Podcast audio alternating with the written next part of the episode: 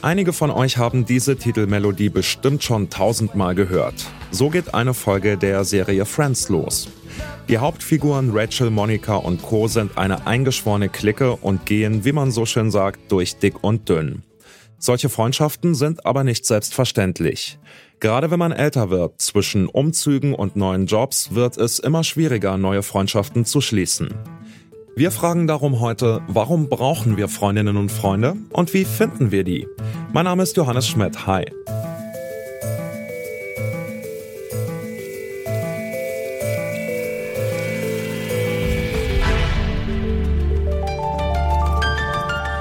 Zurück zum Thema.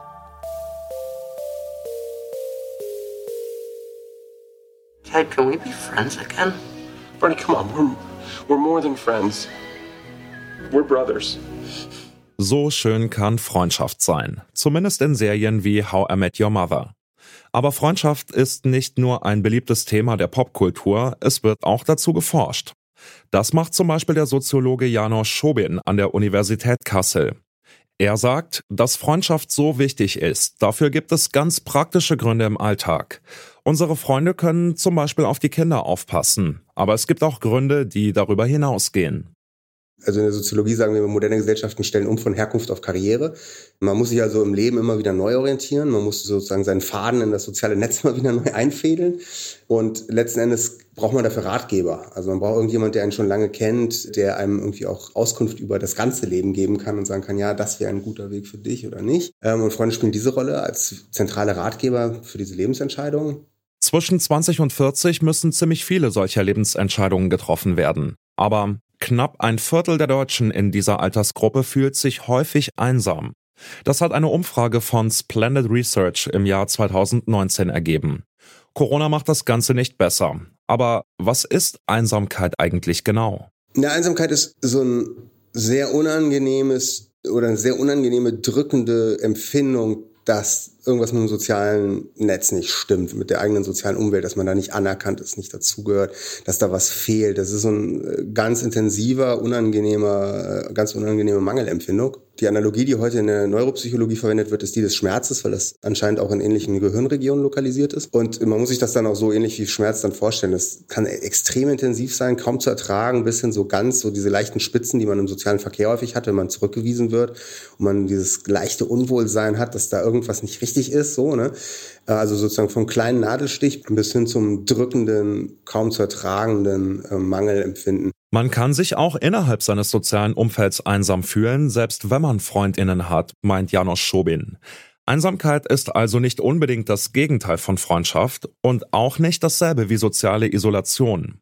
Soziale Isolation ist halt dieser extreme Zustand des Fehlens sozialer Beziehungen. Also wenn man tatsächlich einfach keine nennenswerte Kontakte mehr zu Nahpersonen hat, also zu Freunden, Verwandten, Eltern, Kindern etc. Es gibt viele Leute, die relativ stark sozial isoliert sind, wenig einsam sind. Ähm, es gibt viele Leute, die gut sozial eingebunden sind, trotzdem ziemlich einsam sind. Ich habe gerade auch so in letzter Zeit mit Bekannten oder auch mit Freunden darüber gesprochen, wie schwierig es wird, je älter man wird, Freunde zu haben und sie zu halten oder eben auch in einer neuen Situation neue Freunde zu finden. Und ich glaube, das ist auch so ein bisschen so ein Thema, was man ausschweigt, über das man nicht spricht, weil man denkt, wie wirkt denn das, wenn ich sage, ich habe keine Freunde oder ich fühle mich einsam? Das sagt die YouTuberin Ella the Bee auf ihrem Channel. Das Gefühl, das sie beschreibt, hat auch eine Umfrage des Instituts der deutschen Wirtschaft bestätigt. Junge Menschen fühlen sich zunehmend einsam. Janos Schobin sagt, dass Einsamkeit bei jungen Leuten zwar nicht per se häufiger ist, aber typisch ist sie schon es gibt so eine Einsamkeitsphase in der Jugend bis ins junge Erwachsenenalter, die flacht dann eigentlich ab. Also wo dieses Gefühl, nicht dazuzugehören nicht und so weiter. Also das ist in dieser Jugendphase viel ausgeprägter. Allerdings haben die Leute in der Jugendphase viel mehr Kontakt. Also in der Zeit haben die Leute auch die meisten engen Freunde, das soziale Netz, die Geselligkeit ist ausgeprägt, die Leute treffen sich häufig, sind, es ist einfach sozusagen der soziale Kontakt ist viel massiver als jetzt in späteren Lebensphasen. Der Kontakt zu Freunden nimmt dann tatsächlich hin zum ersten Kind, sagen wir immer. Es liegt nicht unbedingt am ersten Kind, aber es ist sozusagen biografisch die Phase, in der die Leute das erste Kind bekommen. In die Richtung nimmt dann die Freundeszahl relativ stark ab. Ab diesem Alter bleibt das Einsamkeitslevel dann meist ziemlich gleich. So beschreibt das Janos Schobin. Erst zum Lebensende hin nimmt die Einsamkeit dann wieder gravierend zu, wenn zum Beispiel Freunde oder der Partner oder die Partnerin versterben. Aber auch wenn die Forschung nicht bestätigen kann, dass die Rush Hour des Lebens eine besonders einsame Zeit ist, das Gefühl bleibt trotzdem bei vielen jungen Menschen. Wie kommt man da heraus? Bei der Dating-App Bumble haben Nutzerinnen und Nutzer einfach angefangen, den Date-Modus auch dafür zu nutzen, um Freunde zu finden. Deshalb hat Bumble die neue Funktion BFF entwickelt. Nur für platonische Kontakte. Es gibt mittlerweile eine ganze Reihe solcher Apps, zum Beispiel Meetup. Auch Janusz Schobel nutzt die Daten von so einer App für seine Forschung. Also die App, mit der ich arbeite, die heißt Friends Up. Das ist eine App, wo man Freundinnen finden kann. Funktioniert erschreckend gut gerade für jüngere Menschen. Ich habe immer gedacht, das würde nicht funktionieren, aber wir haben das analysiert und es ist nahezu, also in diesen Altersgruppen zwischen 16 und 45 würde ich sagen, kann man von Kontaktgarantie sprechen. Also außer im ländlichen Raum, sehr abgelegen, dann vielleicht nicht, aber in jeder größeren Stadt in Deutschland würde man jetzt über Friends Up innerhalb von ein paar Tagen neue Kontakte finden. Das funktioniert aber nicht für alle gleich gut, sagt Janos Schobin. Über die Apps finden sich im Moment vor allem Freundinnen. Männer nutzen dafür aber schon länger eine andere digitale Lösung. Was wir relativ früh festgestellt haben in der, Soziologie ist, dass über so Online-Games Freundschaften entstehen.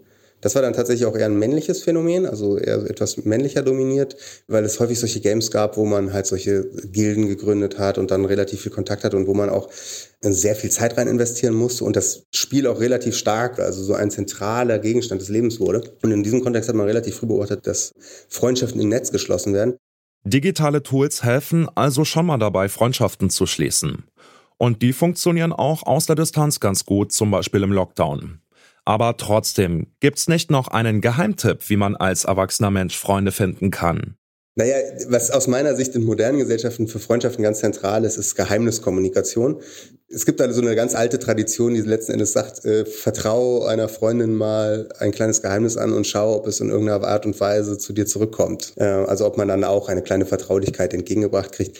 Wenn man da in Anführungszeichen strategisch rangeht, sollte man sich überlegen, was sind echte Vertraulichkeiten und welche kann ich sozusagen schon mal ausprobieren an sozusagen einer neuen Freundin, um zu gucken, was dann passiert. Ne? Man sollte es nicht übertreiben. Das ist so ein aus meiner Sicht fortschreitender Prozess, wo man mit kleinen Vertraulichkeiten anfängt und dann zu größeren übergeht.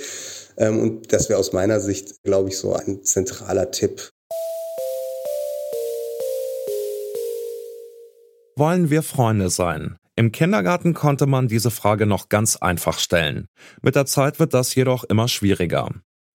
Gezielt nach Freundinnen und Freunden zu suchen, das funktioniert aber zumindest digital schon ganz gut.